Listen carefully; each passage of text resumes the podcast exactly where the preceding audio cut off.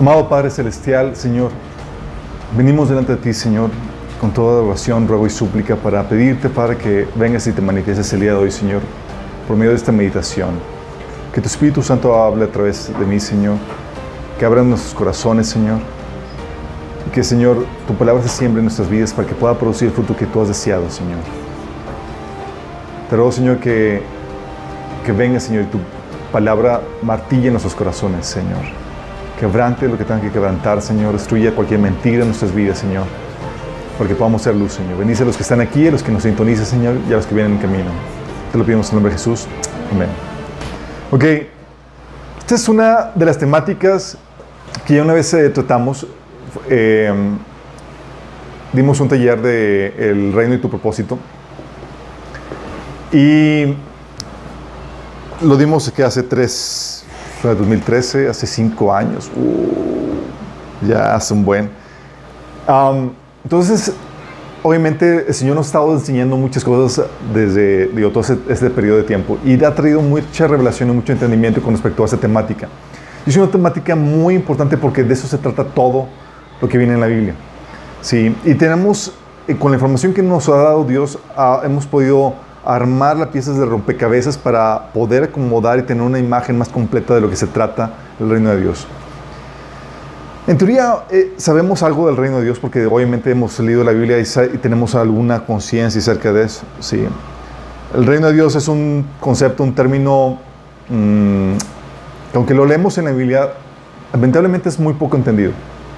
Si leemos en la Biblia que Jesús, por ejemplo, recurría a los pueblos y el día enseñando las buenas nuevas del reino de Dios. Y dices, buenas nuevas del reino.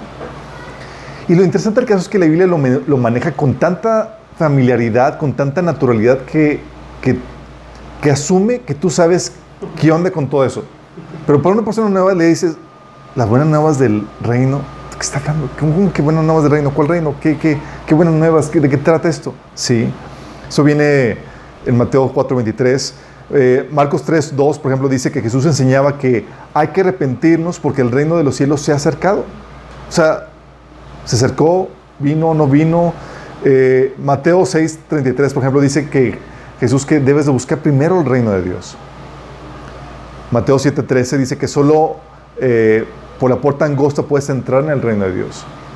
Mateo 19, 24 dice que es más fácil que, entra, que entre un camello por el ojo de una aguja que un rico en el reino de Dios. Entonces te va dando ideas de, que, de lo complejo que es el reino, de lo difícil que es entrar, que se requiere entrar por la puerta angosta. Luego también dice eh, Jesús en, Lucas 16, 16 que a partir de Juan, con Jesús se anuncian las buenas nuevas del reino de Dios y todos se esfuerzan por entrar. ¿Pero qué es el reino? ¿Es el cielo? Porque son buenas nuevas. ¿Por qué querrías entrar ahí? ¿Y cómo se ha acercado y, y ¿por qué tengo que arrepentirme para entrar ahí? Sí. Entonces hoy quiero que demos un clavado en esta temática del reino de Dios, lo que es, sus inicios, sus orígenes, ¿sí? para que podamos entender una imagen más clara de lo que se trata a lo que, y a qué se refiere la Biblia con el reino de Dios. Entonces vamos a estar viendo una serie acerca de esta temática eh, y quiero comenzar por el inicio, obviamente, ¿sí? el reino de Dios, sus inicios. ¿Sabes dónde comienza el reino de Dios? El reino de Dios para unos dirán, ah, pues comienza en Génesis. Wrong. ¿Dónde comienza Génesis? No comienza en el Edén. El reino de Dios comienza en el cielo. Sí. Tiempo. ¿Qué tiempo estamos hablando? Estamos hablando de un tiempo antes de la era del hombre. Sí. ¿Se imaginan? Hubo un tiempo en que, antes de que nosotros existiéramos, como que, ah, sí, no tenemos el monopolio de la, de la historia. Sí, antes de que, eh, de la era del hombre, antes de que se hiciera la tierra, los ángeles, ¿se sabían? Ya existían. De hecho, dice la Biblia en Job 38, 4, 6, que cuando Dios estaba haciendo la tierra y demás, ¿sabes quiénes estaban ahí cantando? Los ángeles. Y dices, wow, órale, o sea, estos, ¿qué onda? Entonces, ¿fueron creados primero? Sí, fueron creados primero. Sí. Eh, y el lugar donde, antes de que hiciera Dios el mundo físico, la tierra y demás, el lugar donde se desenvolvía todo esta, eh, este, el reino de Dios era en los cielos, no era en la tierra, no era en el, ámbito eh, físico. De hecho, una, una, forma en que se conoce el reino de Dios es el reino de los cielos. que es el lugar original donde se primero se estableció y manifestó el reino de Dios. Y con los cielos, quiero decir, es el mundo o dimensión espiritual que existe de forma paralela al mundo físico. porque déjame aclararte, hay un mundo espiritual, hay una dimensión diferente en la dimensión física. Ahorita los científicos de, eh, saben y están muy conscientes de esto. Lo que los cristianos hemos predicado durante dos mil siglos, digo dos mil siglos, dos, milenios, los científicos, hey, ¿saben qué? Descubrimos que hay más dimensiones y nosotros, hello, digo, si leyeras la Biblia, sabrías que ahí ha estado siempre toda esa información. Efesios 1.3 de hecho dice que toda alabanza sea para Dios el Padre de nuestro Señor Jesucristo, quien nos ha bendecido con toda clase de bendiciones espirituales en lugares celestiales. Y dices, oh, qué padre nos bendijo, pero en lugares celestiales, bendiciones espirituales. Y es donde no tenemos muy, una conciencia muy clara de qué se refiere, qué son estas bendiciones. Sí. Efesios 1, 19 al 20, por ejemplo, dice que el mismo gran poder que levantó a Cristo de los muertos, lo sentó en un lugar, en el lugar de honor a la derecha de Dios, en los lugares celestiales. O sea, ahorita actualmente Jesús está, Jesucristo está sentado a la diestra de Dios, ¿dónde? En lugares celestiales. Lugares celestiales estamos hablando de esa dimensión espiritual. Es lo que eh, Pablo eh, se refería como el tercer cielo. ¿Saben que hay tres cielos? Sí. Eh, dice, el, tercer cielo es el lugar donde está el trono de Dios. Dice Mateo 5, 34 que no juréis en ninguna manera ni por el cielo porque es el trono de Dios. Es ahí donde radica la, fuente de su, gobierno. ¿sí? Eh, y hay tres cielos. Uno es el, ámbito eh, físico donde estamos nosotros, que es el primer cielo. El segundo cielo es el ámbito espiritual donde están los espíritus demoníacos es donde viene Efesios 6, 3, que nuestra lucha no es contra carne y sangre, sino contra poderes, autoridades, potestades que dominan el mundo de las tinieblas, contra fuerzas espirituales malignas en las regiones celestes. Ese es el segundo cielo, ¿sí? Es un mundo paralelo al que estamos viviendo nosotros, pero que donde habitan eh, los demonios y los más entes espirituales. Pero el tercer cielo es donde Dios gobierna y es donde fue llevado Pablo en visión, ¿sí? ¿Se sabían? Dice Pablo en 2 Corintios 12, del 12 al 4, que hace 14 años fui llevado hasta el tercer cielo. dice, si fue en mi cuerpo o fuera de mi cuerpo, no lo sé. Solo Dios lo sabe. Es cierto, solo Dios sabe si estaba yo en mi cuerpo o fuera del cuerpo, pero sí sé que fue llevado al paraíso. Y fíjate cómo menciona que el tercer cielo es el paraíso. Antes el paraíso estaba en el seno de la. Sí, en el Hades. Aquí el paraíso, después de la resurrección de Jesús, fue trasladado al tercer cielo. Dice, y oí cosas tan increíbles que no pueden expresarse con palabras, cosas que ningún humano se le permite contar. ¿Te imaginas? Pablo podía presumir, ¿sabes qué chicos? Yo ya tuve una probadita de lo que es el cielo y pude ver la gloria el esplendor del reino de Dios. Sí. Y cuando hablamos de esta dimensión espiritual, que es el tercer cielo, donde está, donde radica el, corazón del reino de Dios, tú te encuentras que es una dimensión que tiene espacios, geografías, lugares, descripciones. La Biblia nos da unos cuantos descripciones aquí y allá que te puede dar una idea de cómo o qué es lo que hay en ese lugar. ¿sí? Por ejemplo, la Biblia en Ezequiel 28, 14 habla de que hay, eh, está el monte de Dios, de que hay piedras de fuego. Y cosas que nosotros es como que, ay, no me imagino, pues obviamente estamos hablando de una dimensión diferente. Ahí en ese pasaje dice, fuiste elegido querubín protector porque yo así lo dispuse. Está hablando de Satanás. Estabas en el santo monte de Dios, caminabas sobre las piedras de fuego. ¿Se imaginan piedras de fuego? Luego que puedes caminar sobre ellas. Estamos hablando de que son otras reglas, otras formas de, operar ahí. Eh, Isaías 14.13 dice que estaba el monte de los dioses. Dice, decías tú en tu corazón, hablando de Satanás, subiré hasta los cielos, levantaré mi trono por encima de las estrellas de Dios, gobernaré desde el extremo del norte en el monte de los dioses. Hmm. Vamos a, ahondar esto más adelante con respecto a qué significa con el monte de los dioses, pero estamos hablando de un lugar en el mundo espiritual que, eh, que tiene estas características. Incluso la Biblia dice en, en Hebreos 8.5 que está ahí en, el tercer cielo está el mismo santuario de Dios. Dice en ese pasaje que estos sacerdotes sirven en un santuario que es copia y sombra del que está en el cielo, tal como se advirtió Moisés cuando estaba a punto de construir el tabernáculo. Asegúrate de hacerlo todo según el modelo que se te ha mostrado en la montaña. Entonces, estaba, estamos hablando de que Moisés estaba, estaba implementando algo que estaba viendo que era una visión de lo que era efectivamente el cielo. Sí estaba tratando de emular o traer algo que existía en el cielo, en el mundo espiritual, y lo quería implementar aquí. Bueno, ese mundo espiritual antecede al mundo físico. Y antes de que el hombre fuera creado, solamente había una era en donde los actores que, eh, eh, que, participaban en la historia antes del hombre era Dios, obviamente, ángeles, y ángeles de diferentes rangos. Dice la Biblia que hay principados, potestades, gobernantes y huestes. O en otros pasajes menciona querubines, arcángeles, serafines, gobernadores, espíritus inmundos. Hay diferentes rangos, ¿sí? Estamos hablando que estamos hablando de toda una civilización, toda una historia, toda una trama que se llevó a cabo antes de que el hombre existiera, pero basada en puros ángeles. De esto eh, platicamos cuando vimos el tema de la sabiduría culta de Dios. Sí. Y eh, vemos eso cuando...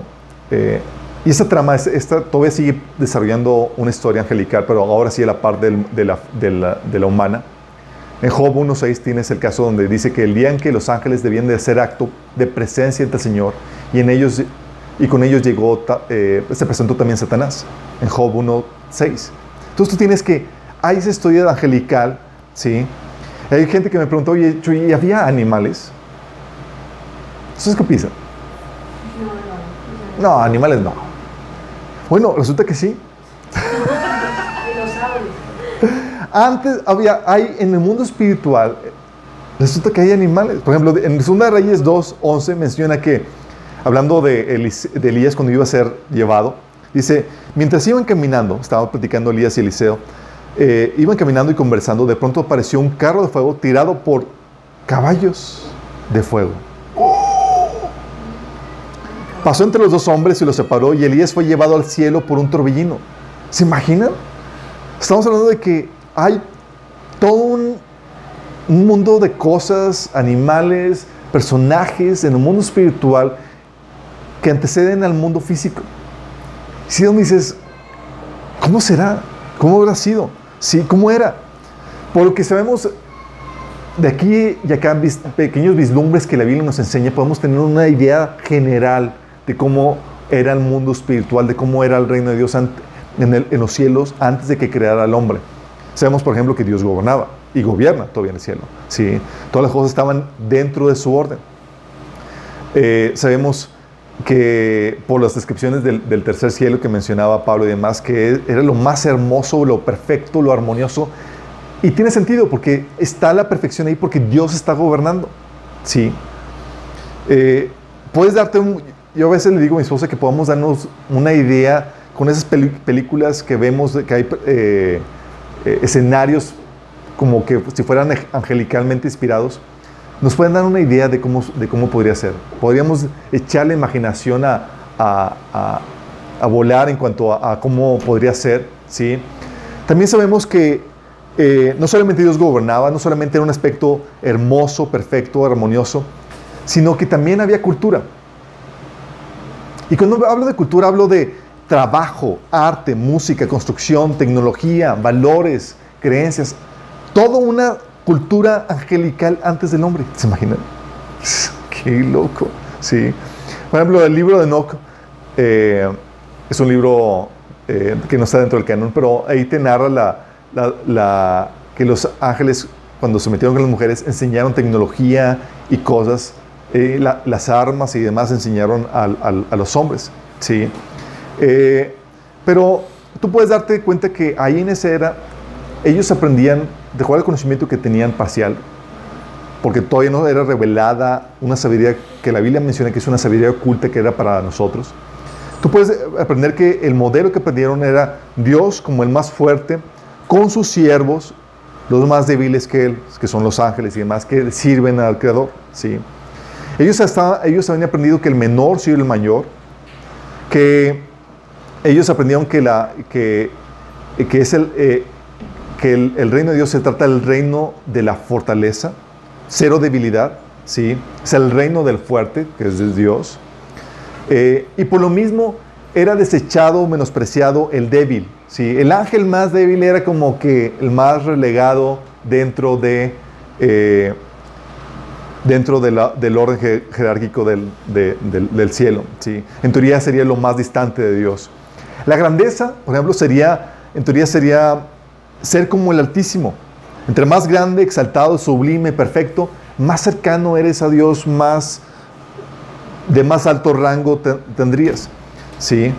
Y es aquí donde hablamos de que eh, los rangos estaban efectivamente clasificados o, posicionados por quién es el más fuerte, el más sabio, el más hábil, el más hermoso, el más perfecto. Y de ahí se iba al más, al menos sabio, al menos fuerte y demás.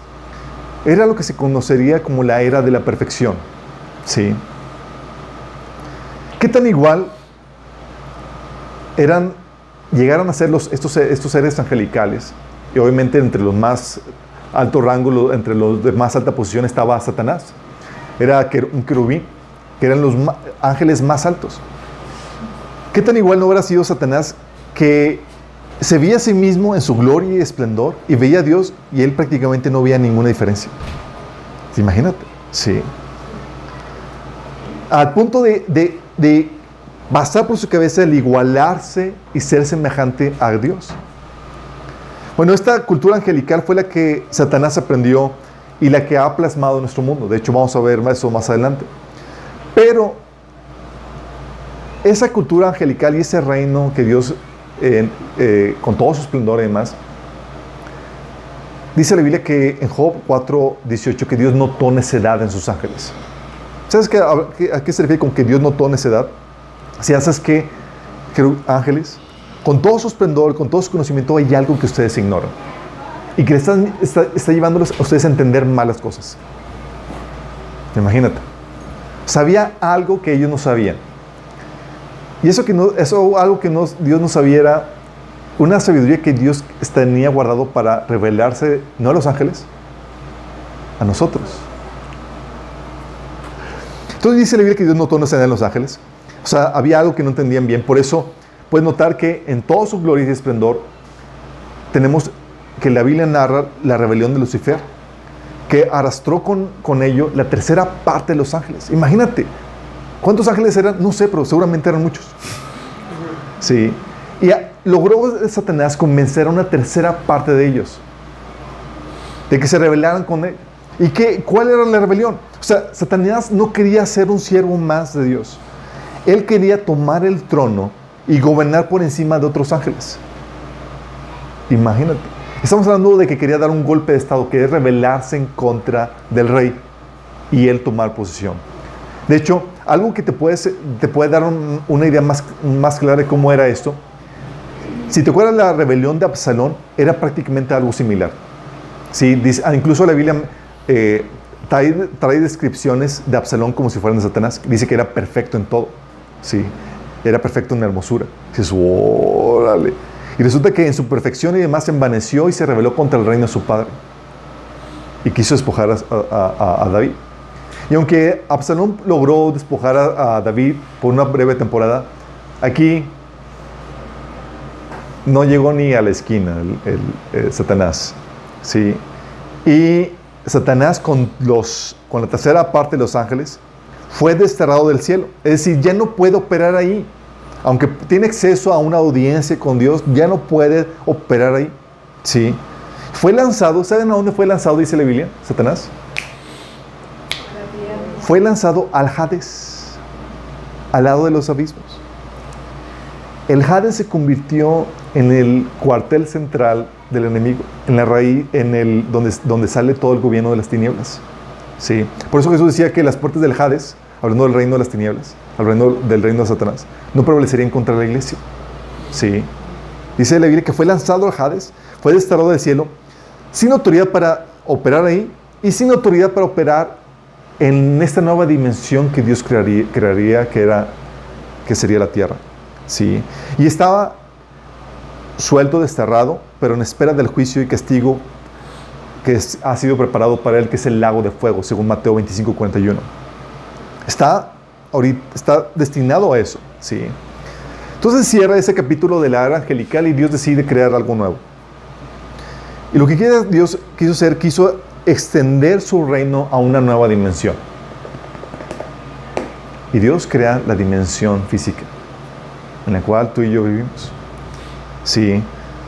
Crea una, un nuevo ser en una nueva dimensión, crea el mundo físico, crea la tierra, con todos los astros y demás. Y crea al ser humano. El ser humano, al igual que los ángeles, son es un espíritu creado en la imagen de Dios, de acuerdo a Génesis 1.27. Pero, aquí viene el pero, con algunas cuantas diferencias. Sí, no somos más guapos. Nos emociona. Sí. La diferencia que tenemos es que, primera, no solamente somos creados a imagen de Dios, espíritus creados a la imagen de Dios, sino que se nos dio un cuerpo físico. Génesis 2.7 dice que formó el hombre del polvo de la tierra. Y cuando dice ahí que formó el hombre, es diferente a lo que dice en Génesis 1.27 que Dios creó al hombre. La palabra crear es hacer algo de la nada y está hablando de nuestro espíritu cuando fue creado por Dios.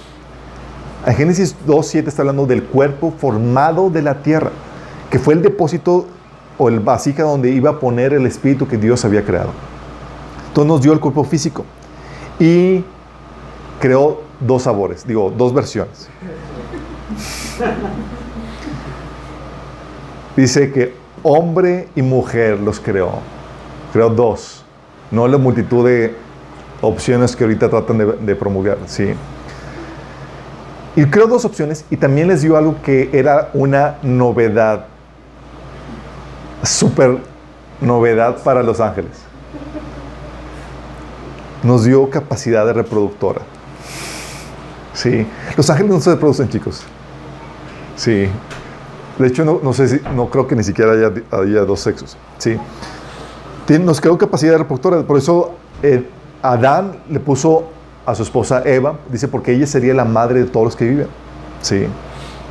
Y eso, esa capacidad reproductora, no fue consecuencia de la caída, era desde antes. Por eso cuando Dios le presentó, a, eh, le presentó a, Eva, ¿sí? a Adán, dijo, por este causa dejará el, el, hombre a su padre y su madre y se unirá a su mujer. Estaba Dios previendo y estaba Adán previendo también el que la capacidad reproductora que había iban a tener hijos y que los hijos se iban a desligar o se iban a separar de los padres. ¿Sí? Entonces Dios les puso un cuerpo físico, los hizo en dos versiones, les dio capacidad reproductora y también les dio autoridad sobre esta nueva dimensión. Es decir, este nuevo ser sería el Señor de este nuevo mundo. Por eso Dios le dijo, llenen la tierra y gobiernen sobre ella. Génesis 1.28.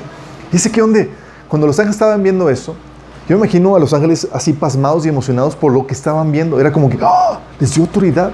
y la autoridad que Satanás quería de gobernar, que, o sea, es que a ti no. Vamos a dárselo a este nuevo ser.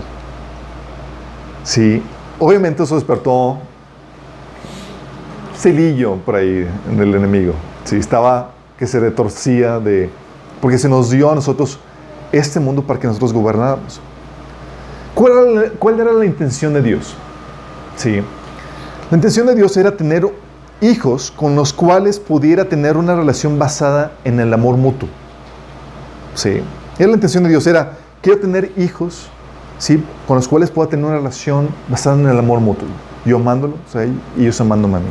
Pero para hacer esto, tienes que tener varias cosas para que se pueda dar. Primero tienes que crear seres vivos, seres con conciencia y con voluntad propia. Sí. Y eso, ya que te den voluntad propia, ya nos metemos en problemas. Sí. Lo hace emocionante. ¿Por qué? ¿Por voluntad propia? Porque una persona, si no tienes voluntad propia, no, puede, no tiene capacidad de amar. Sí, a un robot, a un autómata, no se le puede esperar que ame. Solamente seres vivos con conciencia, voluntad propia pueden tener la capacidad de amar. Dos, tienes también que ser creado a imagen y semejanza de Dios. Obviamente quería tener seres, crear seres con los cuales pudiera tener una relación. y tenían que ser creados a su imagen y semejanza. Y como quería tener una relación basada en el amor mutuo, ¿sabes que tenían que, tenía que el ser humano tener una propuesta de amor de parte de Dios? ¿Sabes cuál fue la propuesta de amor de parte de Dios? La propuesta de amor de parte de Dios fue cuando le dijo a, este Adán que puede comer todos los frutos del árbol, pero que no comiera del árbol de la, de la ciencia del conocimiento del bien y del mal. Dios le dijo, no comas de ese fruto porque el día que comas vas a morir. Fíjate bien, Dios le dio la orden, no comas porque vas a morir. Ese mandamiento, chicos, aunque no lo creas, es una propuesta de amor de Dios. ¿Por qué? ¿Se acuerdan cuando Jesús dijo, permanezcan en mi amor? ¿A qué se refería? Cuando Jesús decía, permanezcan en mi amor, es permanezcan en mis mandamientos. Para que permanezcan en mi amor. Lo que Dios le está diciendo a Adán era, si tú guardas esta simple instrucción, vas a permanecer en una relación conmigo, unido a mí. El día que comas eso te vas a separar y vas a morir. Sí. y el darle a Dios la, la orden, le está diciendo, quiero que vivas y que permanezcas unido a mí. Es la propuesta de amor. Sí. Y obviamente tenía que Dios también darle la capacidad de elección. Es decir, tenía que darnos la capacidad de aceptarlo o rechazarlo para que pueda ser un amor genuino. Sí. Sin eso no podía darse. Y así Dios lo hizo. Dios creó al hombre, su imagen y semejanza. Sí, le dio conciencia, voluntad propia. Le puso todo en orden y le puso el árbol de la ciencia del bien y del mal con la que era la, la opción la, salir, la opción para rechazar a, a, Dios si el hombre quisiera hacerlo así. Sí. El hombre tenía en él la capacidad de aceptar a Dios, permanecer en esa relación con Dios o rechazarlo. Dios quería hacer eso. Entonces Dios quería tener hijos con los cuales podía tener una relación basada en el amor mutuo y a través de los cuales pudiera reinar en esta nueva dimensión. Si vamos, se, se, aclara un poco más el, el, panorama. Cuando hablo de que Dios quería reinar a través del hombre, estamos hablando de un virreinato. ¿Saben qué es un virrey? Aquí en México podríamos saber de qué se trata porque tuvimos un virrey. ¿Se acuerdan del, del virrey que tuvimos? okay. Maximiliano era un virrey. ¿Por qué era un virrey? Porque el rey estaba en España y él acá. El rey era en España, sí, el rey original estaba en España, pero él era el representante del rey aquí en México que gobernaba como si fuera el rey, pero en representación del rey de España, sí. Todos sabemos lo que es un virrey. Bueno, Dios quería tener virreyes. Dios gobernando en el cielo y en la tierra, su virrey, que era el ser humano creado para que pudiera gobernar a través de él, sí. Porque Dios quería que el reino de Dios, que su reino, que era eh, el reino de Dios en la tierra, se estableciera a través del hombre. Un ser físico, el hombre, sometido a un ser espiritual que es Dios. ¿Sí? Dios quería, en pocas palabras, abrir una nueva colonia del cielo, una sucursal del cielo, aquí en la tierra. Y para, aquí, para eso Dios nos puso aquí. Y cuando Dios le dio al reino, entonces Dios puso al hombre para que reinara eh, la tierra en representación de Dios. ¿Vamos? Y el reino que Dios le dio al hombre, el gobierno que Dios le dio al hombre, era un reino absoluto. Es decir, lo puso como Señor de toda su creación. Dice en Salmos 8.6, ¿quién es el hombre para que de él te acuerdes? Lo pusiste sobre todo lo que tú creaste. Dices, oh, y sobre todo, sí, pero no te, no te emociones. sí, porque el reino que Dios le dio al hombre, al ser humano, como género humano, sí, como humanidad, es absoluto. Como seres humanos gobernamos sobre todo. Como individuos está limitado. Sí. Como cuerpo, que es la humanidad, como dice en 1 Corintios 12, gobernamos sobre todo. Como individuos nos toca una más una parte. Como individuos nuestro gobierno es limitado. Sí. Pero como grupo, como entidad, como cuerpo, que es la humanidad, gobernamos sobre todo. ¿Y reinar es sobre qué? Cuando hablamos de reinar sobre la tierra tenemos que esclarecer bien esto. Cuando hablamos de reinar, estamos hablando de reinar sobre la creación de Dios. Lo que hay ahorita, es decir, lo que Dios hizo, y sus potenciales. Es decir, lo que se puede desarrollar a partir de lo que Dios creó. Arte, escritura, política, deportes, tecnología, lo que tú quieras. Hay gente que piensa que porque hay cosas que no había hace tiempo, esto ya no le toca a Dios. No, no, es parte del gobierno de Dios, sobre lo que es y sobre lo que se puede desarrollar con lo que Él hizo. Y cuando hablamos de gobernar, estamos hablando de, de establecer la forma en la que se debe de usar cada elemento, cada recurso de esta nueva creación que Dios había hecho. ¿Sí?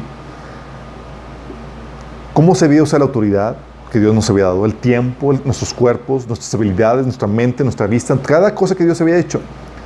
Y todos los recursos que Dios nos había dado en la, naturaleza, los animales, las herramientas, los minerales, etc. Y todo lo que pudiéramos desarrollar como muebles, casas, herramientas, edificios, era la forma en que se debía usar cada cosa. Cuando hablamos de gobierno, era, tú establecías, éramos nosotros establecíamos cómo se debía usar. Sí. Tú sabes, por ejemplo, que un cuchillo no se utiliza para matar gente. Sí. Nosotros Dios nos dio la capacidad para determinar cómo se debe usar cada cosa. Pero también la forma en que se debe hacer y regular cada actividad. ¿Cómo se debe regular o cómo se debe de realizar la agricultura, por ejemplo? ¿Sabes tú que hay una forma? La arquitectura, la carpintería, el gobierno, el matrimonio, los deportes, la crianza, cada cosa. Nosotros determinamos bajo el diseño de Dios, bajo la inspiración de Dios, cómo se debía de, de hacer y regular cada actividad humana. También en este gobierno establecimos la forma en la que se debía de organizar cada cosa. El tiempo y el lugar en el que se debe colocar cada recurso, cada actividad. Cuándo, y no puede, cuándo puedes y no puedes hacer algo. Por ejemplo, la actividad sexual. Sabemos que está, que está limitada a un tiempo, ¿sí? que es cuando estás casado, a una edad y a un espacio. ¿sí? Dentro del matrimonio y en la privacidad de tus recintos. ¿sí? Sabemos que se da eso.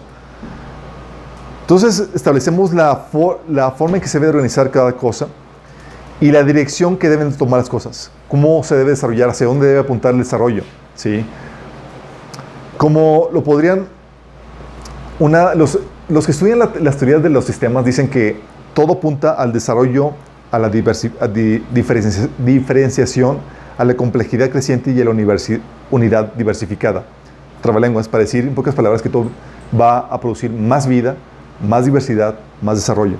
Dios quería que todo lo que Dios se hiciera, su creación, se desarrollara. Por eso ahorita hay más cosas, hay más diversidad, hay más humanos, hay más... ¿Por qué? Porque era el diseño de Dios. Sí, el desarrollo, la diferenciación. Era simplemente establecer el reino de Dios aquí en la tierra. Sí. Poner, como les decía, una colonia del cielo en la tierra bajo la administración de su nuevo representante oficial que era, que era el ser humano. Lamentablemente muchos creen que el plan de Dios cambió. ¿Sí saben? Mientras que el plan de Dios o la agenda de Dios era el cielo, manifestarlo o establecerlo aquí en la tierra, para muchos es, chicos, cambio de planes, ahora todos nos vamos al cielo. Sí, retirada, sí, y muchos piensan que el plan de Dios cambió y que ahora es el plan de huida, el plan de retirada. Nos vamos todos al cielo, chicos, aquí no funcionó. Sí. Estuvo muy hostil el planeta, toda esa cosa, no nos fue muy bien, nos retiramos. Sí.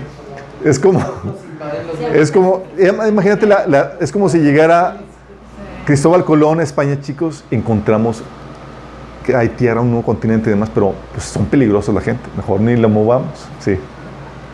No, simplemente Dios no ha cambiado el plan, sí. Por eso no vas a encontrarte en la Biblia, y eso va a causar shock para algunos, que Dios nos ofrezca el cielo. Dios no nos ofrece el cielo, es cierto, cuando mueres vas al tercer cielo y vas a estar ahí por un breve tiempo, pero regresamos. Ah. Sí, como estás como que, Señor, ¿y cuál es mi, y dónde me toca aquí? Que no, no, no, tú, aquí no te toca, chicas, tú allá. Sí. sí. ¿Por qué? Se te promete que vas a resucitar. Sí. Vas a tener un cuerpo físico. Por siempre. Ah, sí, vas a tener, pero vas a ser glorificado, tranquilo. Perfecto. Sin sin kilitos de más, sin de, de- de- No estés prometiendo porque no sabemos. Sí, va a ser así, va a ser perfecto. Sí. ¿Por qué? Porque el plan de Dios, es la re- eh, el plan de redención no es otra cosa más que el plan para restaurar el reino de Dios en la tierra como originalmente Dios lo quería hacer. Sí. Pero en algún punto de la historia del cristianismo se nos cuatrapearon las cosas y empezamos a, a vender la, la idea de que el, del plan de huida, de que vamos todos para allá. Y nos olvidamos de aquí, de nuestra actividad y nuestra responsabilidad aquí en la tierra. Sí, es muy importante que entiendas esto. Porque toda la Biblia narra el proceso de conquista del reino de Dios, sí, del reino de los cielos, aquí en la tierra. Todo eso trata, ¿sí? El plan de redención es eso. Es cómo restaurar el reino de Dios que estaba originalmente establecido aquí, otra vez en la tierra, ¿sí? Y vamos a ver e- es el cumplimiento de ese plan eh, en el desenlace final de... Se puede ver el, el cumplimiento de este plan en el desenlace final en Apocalipsis, cuando con gritos de victoria se declara, el reino del mundo ha pasado a ser de nuestro Señor y de su Cristo, y Él reinará por los siglos de los siglos. Fue como que ya por fin el reino de este mundo vuelve a ser de nuestro Señor y vamos a reinar sobre ello, sobre la tierra por los siglos de los siglos. Pero para muchos aquí entra la problemática, porque dicen, no, estamos tan casados con la idea del cielo. Algunos me salen como que, no, es que, oye, Jesús, Jesús dijo que iba a preparar un lugar para nosotros. Está hablando del cielo, no, no está hablando de la nueva tierra en la nueva Jerusalén. No, te- no se emocionen, ¿sí? Eh, pero es que vamos a ir allá, sí, cuando mueres vas allá, pero regresas, ¿sí? Estamos, o sea, Dios no ha cambiado su plan y diseño original de extender su reino de los cielos aquí en la tierra y utilizarte a ti como medio para eso. Dios no está, ha cambiado su plan de que tú reines aquí en la tierra como representante de Él. Para mucha gente les causa shock porque están casados con la idea, por ejemplo, del pasaje que dice eh, Juan 18, 36, que, donde Jesús dice que, que mi reino no es de este mundo. Dice, oye, pero la Biblia dice que mi reino no es de este mundo. Jesús dijo. Sí. Dices, ¿cómo lo hacemos aquí? Pero se nos olvida cuando vemos eso, que Jesús también nos enseñó a orar que, Señor, venga tu reino. Sí. Que se cumpla tu voluntad en la tierra como se cumple en el cielo. Mateo 6.10. Es aquí para aclararte este asunto, tengo que hacerte ver que cuando la Biblia habla del mundo, habla de dos cosas. Puede hablar de dos cosas. Uno, la buena creación de Dios. Es cuando dice la Biblia que de tal manera amó Dios al mundo. Sí. Dios amando al mundo, pero está hablando de la buena creación de Dios, lo que Dios hizo. Seres humanos, las plantitas, con todo lo que existe. Pero también la Biblia se refiere al mundo, se puede referir al mundo con el sistema de creencias, prácticas y valores que se contraponen al reino de Dios. Sí. Es ahí donde dice en 1 Juan 3, 15 que no amen al mundo ni nada de lo que hay en él. Y por no entender esa dif- diferencia, la gente se complica y dice, ¿cómo? Primero dice que veamos al mundo y luego dice que no amemos al mundo. Sí, sí, pero son dos cosas diferentes. Que ames al mundo, la creación buena de Dios, el ser humano, el prójimo, los animales y lo que Dios hizo. Y otra cosa es amar al mundo, que es el sistema de creencias, prácticas y valores que se contraponen en el reino de Dios. ¿Sí? Y es aquí donde tienes que entender que Dios es el creador de todo. Y el gobernador de todo. Si algo existe, ¿quién lo hizo, chicos? Jesús, Dios lo creó. Primero, Juan 1.3 habla acerca de eso. Que todo lo que hay fue hecho por Jesús. Colosenses 1 del 16 al 17 también habla acerca de ello. Y si Dios lo creó, lo creó con un propósito. Proverbios 16.4 habla acerca de eso. Y si lo creó con un propósito, grábate esto. Hay una normativa para que cumpla dicho propósito. Es decir, hay reglas que lo regulan. Es decir, si algo existe, fue creado con un propósito. Y si tiene un propósito, tiene reglas que lo regulan para que pueda cumplir ese propósito. Esas reglas, chicos, gobiernan todo. Y es el gobierno de Dios. Sí. Dice Salmo 103, 19. El Señor ha hecho los cielos, ha hecho de los cielos su trono. Desde ahí gobierna todo. Y cuando dice todo, es todo. Sí. No hay una distinción entre, ah, Señor, aquí esto es área, pues este, este, este es el área secular, aquí nada tiene que ver contigo, Señor. El Señor dice, ajá, sí, ¿quién la hizo? Pues tú. Si Dios la hizo, le creó con un propósito. Si le creó con un propósito, tiene normativas que se requieren para que cumpla dicho propósito. Dios gobierna sobre eso. Sí. De hecho, nosotros chicos ni no establecemos ninguna normativa, ¿sí sabían? No podemos establecer ninguna normativa. El gobierno de Dios es tan fuerte que no establecemos nada. Nosotros, ¿sabes qué hacemos? Solo descubrimos la normativa que Dios estableció y la implementamos.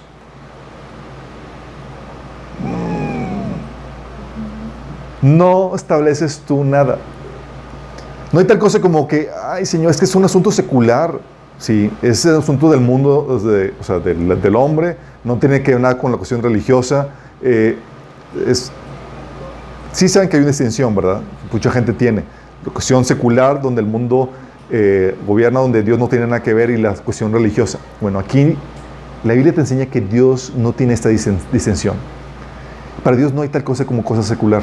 Para Dios es, existe, yo lo hice, y yo gobierno sobre eso. Sí. Y eso que si nosotros estableciéramos la, pudiéramos o tuviéramos la capacidad de establecer alguna normativa, sería decir que, que nosotros podríamos establecer eh, la forma en la que opera la realidad. Y quién sabe que nosotros no podemos establecer la forma en la que opera la realidad. Nosotros no determinamos eso. Sí. Decir que nosotros establecemos la normativa sería decir que podemos cambiar la, realidad para que funcione a nuestro parecer. Oye, y hay gente que piensa en esto. Sí, oye, quiero vivir una vida promiscua y que nada resulte, nada malo resulte de ello. Ajá. No puedes cambiar la forma en la que opera la realidad. Nada más lo descubres. Oye, quiero vivir una vida en ignorancia y sin disciplina y que me vaya bien. Ajá. No opera así la realidad. Sí, la realidad opera diferente. Lo que hace es que descubres los principios que te llevan a vivir una vida para que te vaya bien. Sí, lo que descubres es una vida, los principios que te permite salvarte, salvaguardarte de, de enfermedades sexuales y demás. Oye, espero que mi negocio prospere maltratando y abusando de los clientes. Ajá. Así no opera la realidad. Lo que hacemos, descubrimos que, cuáles son los principios que permiten la prosperidad y el buen manejo de un negocio. ¿Sí? Aún Satanás, déjame, ni siquiera Satanás puede establecer sus propias reglas. ¿Sabes qué hace Satanás? Tiene que, tiene que obedecer los principios que Dios estableció. Quiere extender su reino, dice, ching, tengo que obedecer los principios de Dios. Mateo 12, del 22 al 30, menciona que Satanás se tiene que someter al principio de unidad para que su reino permanezca. ¿Y quién estableció el principio de unidad? Así de fuerte. Así de fuerte es el gobierno de Dios. ¿Quieres que te vaya bien? Tienes que encontrar la forma en que funcionan las cosas. ¿Y quién estableció eso? Dios. ¿Sí?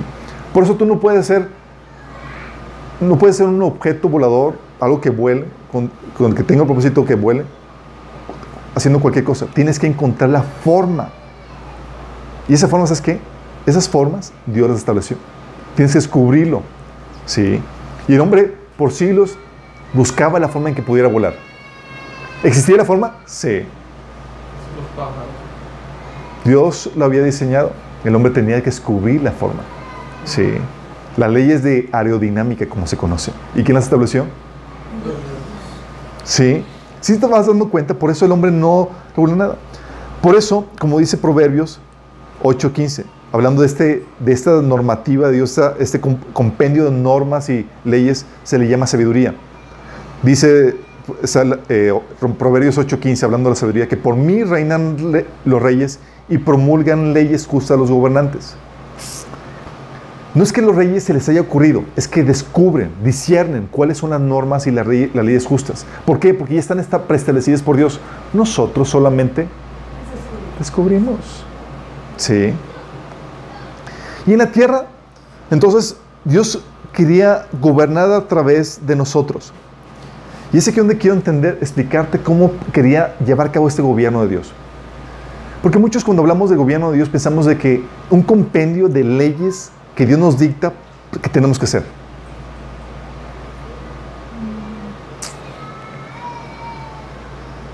Un librote así de leyes. A ver chicos, manual para que sepas cómo hacer esto. Manual para... Y el libro, pues obviamente, te la Biblia, el libro de la ley, tienes que saber qué onda con esto lo otro. Pero al estudiar un poco la Biblia te das cuenta que nada que ver. ¿Cómo? No había manual, no había leyes. Cuando hablamos del gobierno de Dios en el hombre, no, la Biblia nos habla del gobierno del Espíritu en nuestros corazones. Déjame explicarte esto. Antes de la caída, ¿cuántos mandatos tenía el hombre?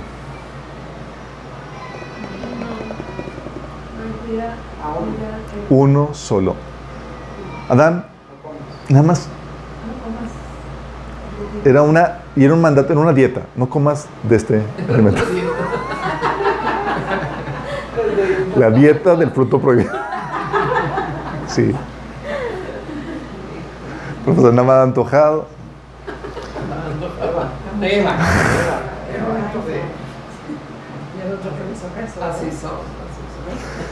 Antes de la caída, chicos, antes de la caída, Adán solamente tenía un mandato. Fíjate bien esto. De del árbol de la ciencia de bien y el mal no vas a comer. Ese es el único mandato que tenía. Pregunta, pero ¿y todo lo demás? Oye, las reglas de cómo tratar los animales, las reglas de cómo hacer la agricultura, que estaba ya haciendo eso. O sea, quiero que entiendes esto. Antes de la caída, Adán no golpeaba a su esposa. Después tampoco. Después, de Después los maridos hubo, empezó a haber abusos. No, después Sí. la mujer. Después la mujer golpeaba a la esposa. Sí. ¿Algún testimonio, ver. O sea, Adán no golpeaba a su esposa antes de la caída, ni abusaba de los animales, ni caía en glotonería, ni abusaba de la creación de Dios. No se portaba mal. ¿Había reglas? Sí, había un montón de reglas. Oye, ve un animalito y era como, ¿cómo sabía Adán, cómo sabía Adán que no debía comerse al animalito? Sí. Nosotros si estuviéramos ahí, oye, pues un pollito y ya lo ves y ya te se te agua, hace agua en la boca y dices, y no te pesca, señor, ¿qué está haciendo? Pues no había una regla que no. ¿sí? Sí. Oye, hay un montón de cosas. Sí. Bueno, se reproducía.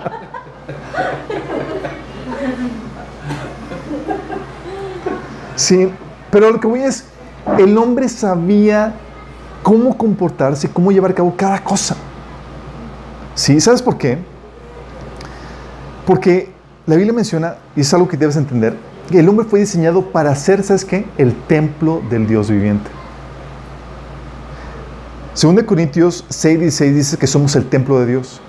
Es decir, el Espíritu moraba en el hombre. Así fuimos diseñados.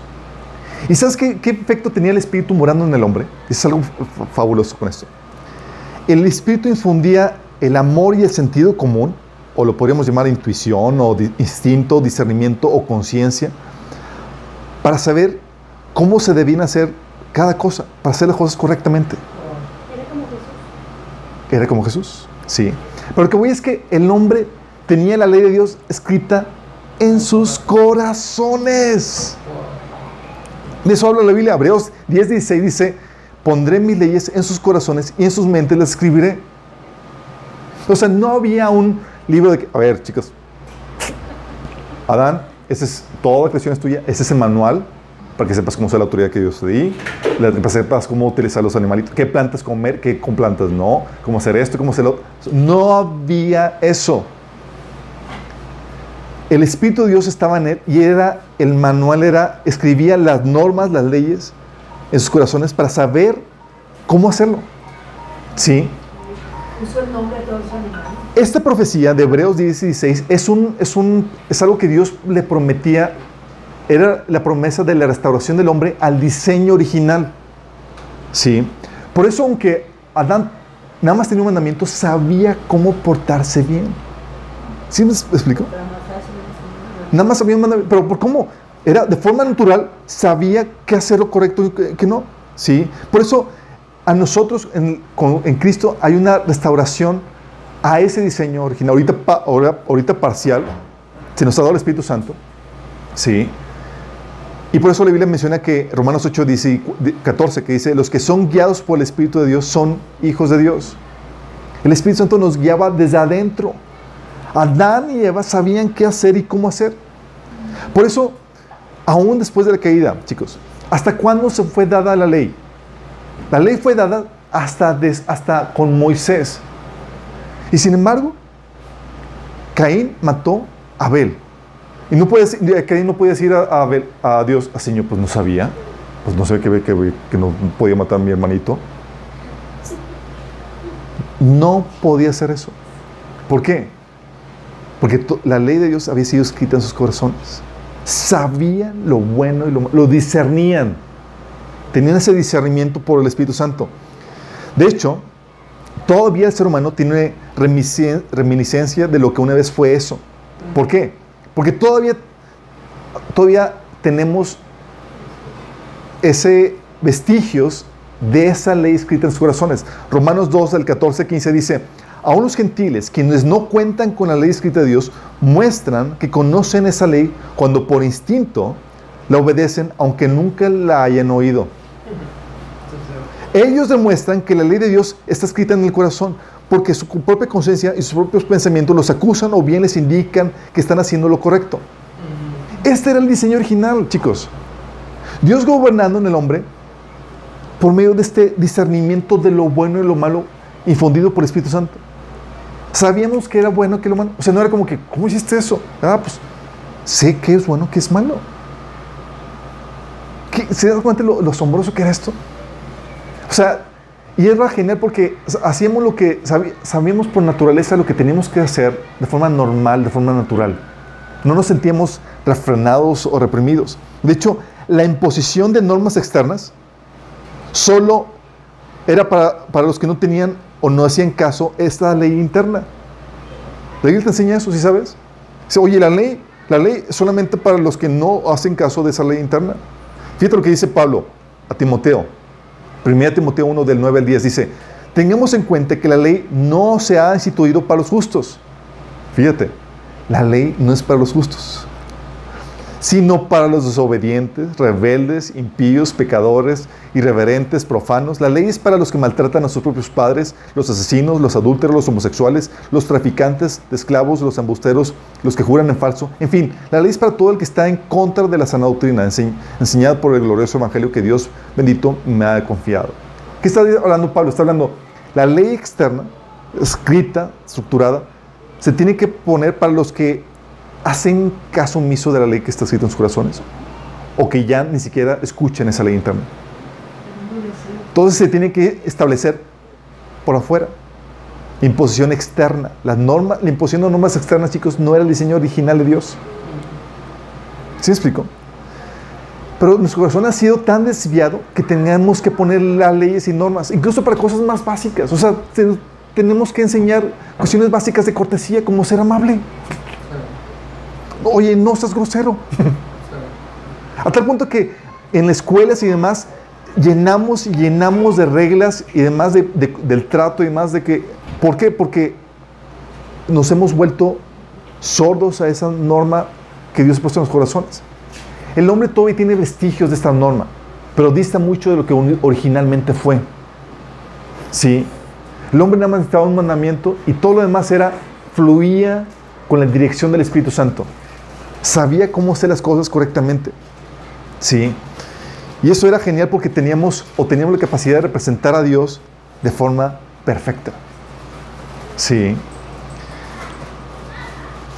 La Biblia menciona que esta función es la función de representar a Dios, la de ser embajadores, función sacerdotal. ¿Sabes qué es un sacerdote? Es una persona que representa, es un, es un embajador. Sí. Por eso la Biblia, en esa función sacerdotal, la Biblia, ¿sabes que prohíbe imágenes? Si les acuerdan de esos pasajes, ¿verdad? Dice la Biblia, no te harás imagen ni ninguna semejanza de lo que está arriba en el cielo, ni abajo en la tierra, ni en las aguas debajo de la tierra. ¿Por qué no te puedes hacer imagen? ¿Sabes por qué no? Porque Dios ya se hizo imágenes. Tú y yo. Dice la Biblia que fuimos hechos a imagen y semejanza de Dios.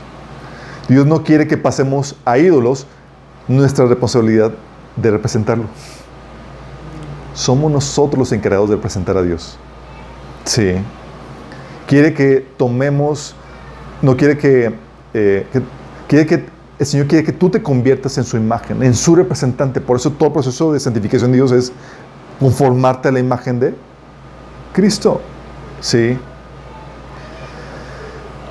Entonces el gobierno de Dios manifiesto antes de la caída, chicos, tenía a que el Espíritu moraba en el hombre y, en cooperación con él gobernábamos la tierra. El gobierno fluía desde dentro de nosotros, por la ley estaba escrita en nuestros corazones. Y todo lo que hacíamos se hacía en el orden y en el diseño perfecto de Dios. Había orden, armonía, belleza en toda su creación. Había vida, libertad, gozo, paz, justicia. No trabajamos para sustento o necesidad, ¿sí sabían? ¿Sabes por qué trabajamos? Trabajábamos por placer, por el placer de desarrollar, ordenar y explorar la creación de Dios. Trabajo por placer, ¿se imaginan? No había, en este, en, este periodo del gobierno de Dios, no había iglesia ni templo. No había. Primero Adán y Adán, digo, eh, diciendo, Adán diciendo, Eva, vamos a la iglesia. Sí. Por esto dice la Biblia, chicos, y eso se va a volver a repetir, se va a restaurar el reino de Dios. Jeremías 33, digo 31, 34 y eh, eh, Hebreos 8, 11 dice que llegará un día en que no se enseñarán, no enseñarán más ninguno a su prójimo, ni ninguno a su hermano, diciendo, conoce a Jehová, porque todos me conocerán, desde el más pequeño hasta el más grande. O sea, no vamos a necesitar de enseñar la Biblia, ni enseñar de Dios, ni compartir el Evangelio, ni nada de eso. Ni siquiera enseñar la, la- Biblia. Apocalipsis 21, 22 menciona que al final se va a restaurar eso, porque dice que no vi ningún templo en la ciudad, en, en la Jerusalén. No, voy no va a haber templo. Porque el Señor Dios Todopoderoso y el Cristo son su templo. Así era el diseño antes. Las cosas no se distinguían como cristianas porque eran de la iglesia y no cristianas. Era Dios gobernaba sobre todo. Y tenías en ese tiempo del reino de Dios una relación con Dios. Dios morando con el hombre sin obstáculos, con su favor y Dios llenándolo con su amor. No había distinción entre lo religioso y lo secular. Todo podríamos decir que era cristiano. Todo. Aunque no tuviera el pescadito. Sí. O aunque no hablara de Cristo. Bastaba con que tuviera, estuviera en su orden normativo y reflejara la, la gloria de Dios. Como dice Filipenses 4:8, todo lo verdadero, todo lo respetable, todo lo justo, todo lo puro, todo lo amable, todo lo digno de admiración, en fin, todo lo que está excelente y merezca elogio. Eso era lo cristiano. Sí. En ese tiempo no había muerte, ni tristeza, ni dolor, no había escasez, los animales no se comían unos a otros. No era el cielo, pero la tierra era una sucursal de él. Ese era el reino de Dios como yo lo quería y, como se manifestaba. Y es aquí donde quiero terminar con esto, chicos. El regalo de la vida que tú tienes es el regalo del reino. Cuando Dios vio todo lo que había hecho, dice la Biblia, que dice, era bueno en gran manera. Génesis 1.31. Era, o sea, Dios lo vio lo que había hecho y dice, wow, me lo sí, hermoso. Sí, y vaya que, que para Dios elogie lo que hizo, estás hablando de que fue perfecto. Esta hermosa creación, chicos, fue un regalo para nosotros. Era el reino que se nos había dado a nosotros. Dios quería que viviéramos y lo disfrutáramos, disfrutáramos en unión con Él. Por eso nos ordenó, no coman chicos de este fruto. Sí, quiero que disfrutes de esto. Por eso chicos, está nuestro código. El tener el anhelo, tenemos el anhelo, un gemir por disfrutar las cosas buenas de la vida. Lo anhelamos. Sí. Queremos disfrutar cosas buenas de la vida acompañados por alguien que nos ame y nos satisfaga. Porque fuimos diseñados para eso, para disfrutar esta bella creación de Dios. Morir, morir es perder este dominio, perder este regalo, perder esta relación con Dios, ser expulsados del reino. O sea, ya no vas a gobernar aquí. Bye. Sí. Y déjame decirte que ahora conocemos la vida, esta tierra, con todas las incomodidades de la caída. Oye, mosquitos. Dicen que antes de la caída los mosquitos chupaban grasa. todo.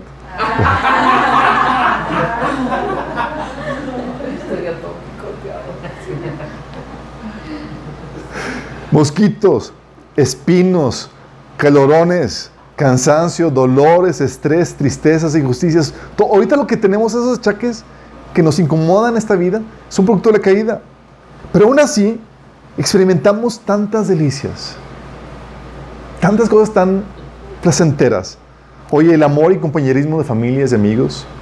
Oye, disfrutar de, de- de una relación de noviazgo, de matrimonio, ver a, nuestros hijos crecer, aprender nuevas cosas, excelentes pláticas de eh, cafés con amigos, la aventura, la emoción de emprender nuevos proyectos, ¿sí? Oye, el arte, el entretenimiento, la naturaleza que Dios hizo, paisajes, la belleza, la ternura que vemos en los animales. ¿Quién de aquí no se ha sentado a ver una tarde así de espectacular de Dios pintando su...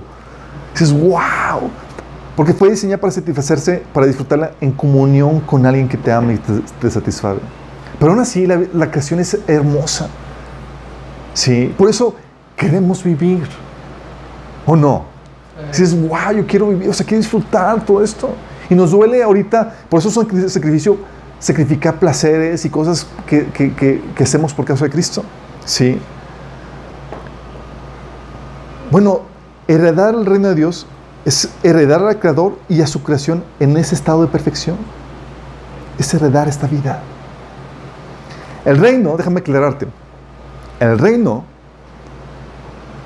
es el dominio que Dios no- nos dio al hombre sobre la tierra, sobre su creación. El regalo del reino es el regalo de vivir y disfrutar de la creación de Dios. El placer de gobernar sobre ella, explorarla, desarrollarla, originalmente en un estado de perfección, obviamente. Sí. Por eso cuando Dios habla del reino, dice, había los pasajes que son muy significativos. Jesús le decía a, su- a sus, discípulos, no temáis manada pequeña, porque vuestro Padre les ha placido daros el reino. Y ellos como que ¿qué el reino. Sí, este mundo, esta creación. Sí, Dios te dio esto. Por eso Mateo 5:5 Jesús decía, bienaventurados los humildes, porque ellos recibirán la tierra por herencia. O sea, te dis- disfrutas mi creación, oh, yo te la tengo para ti, para los míos. Sí.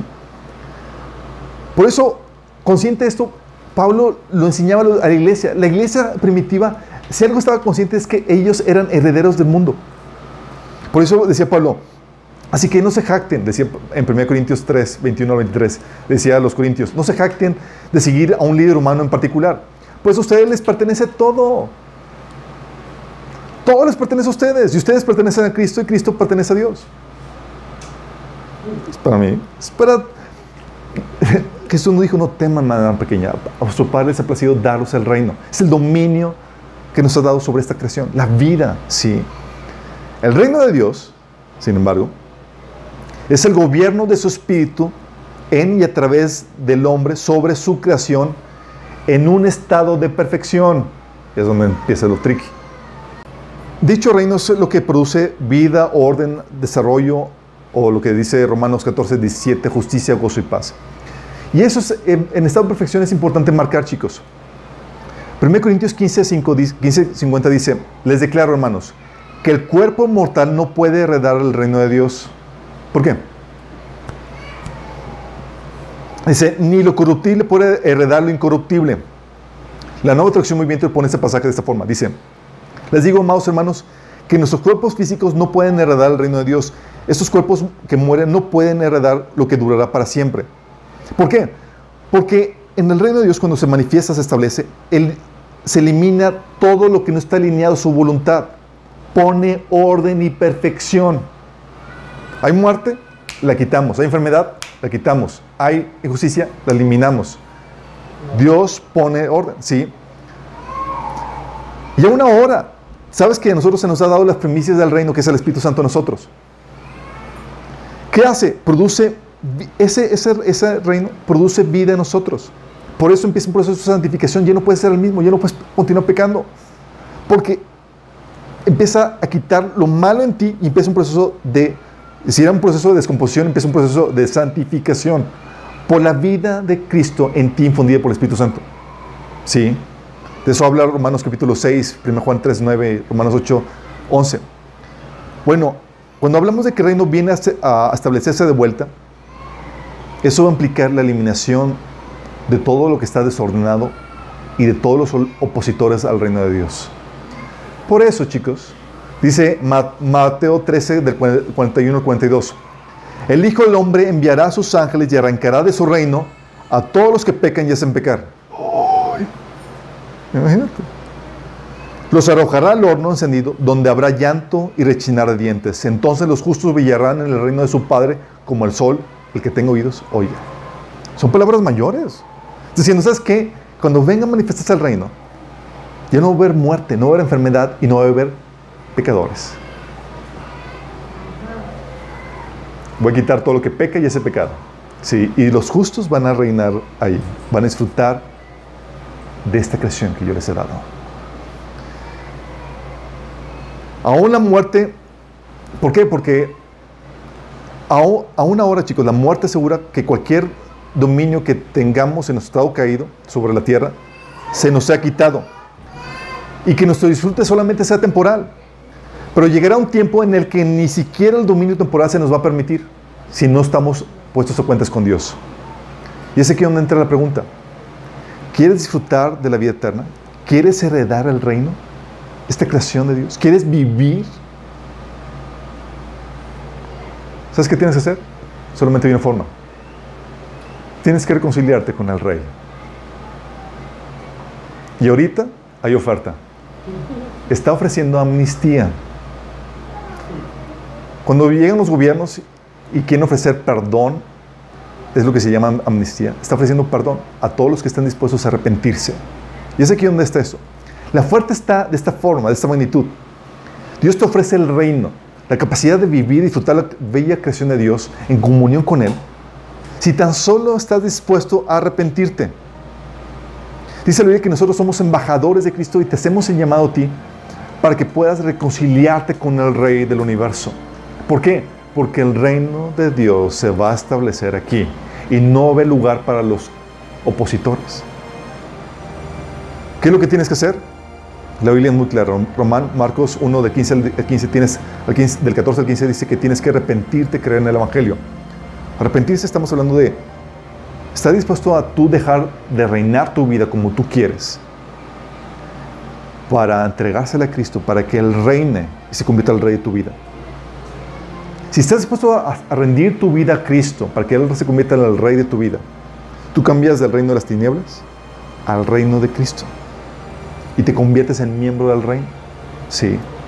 Si quieres arrepentirte, tú puedes hacerlo, pero también tienes que creer que Jesús es Dios encarnado que murió por ti en la cruz y que resucitó. Y si crees esto y estás dispuesto a arrepentirte, pide la salvación. Yo, yo te puedo guiar en una oración para que tú le pides que te salve. Porque esta herencia del reino, Dios nos la está dando, nos está ofreciendo de forma gratuita. Es para ti y para nosotros. Fuimos diseñados para recibir ese, regalo de Dios. Si quieres, te puedo guiar en oración. Ahí donde estás, cierra tus ojos y dile, Señor Jesús, el día de hoy me arrepiento de mis pecados. Te pido que me perdones. Rindo a ti mi vida. Yo te acepto como mi Señor, mi Salvador. Yo creo que moriste por mí para el perdón de mis pecados y que resucitaste para darme vida eterna. Dame tu Espíritu Santo, Señor, y hazme ciudadano de este reino que tú me has prometido. Si hiciste eso y cambiaste el reino, ya tu deseo, tu interés no es hacer tu voluntad. Y si eso es así, genuinamente, si te arrepentiste, se va a manifestar ¿cómo? Buscando conocer la voluntad de tu rey, que viene en la Biblia.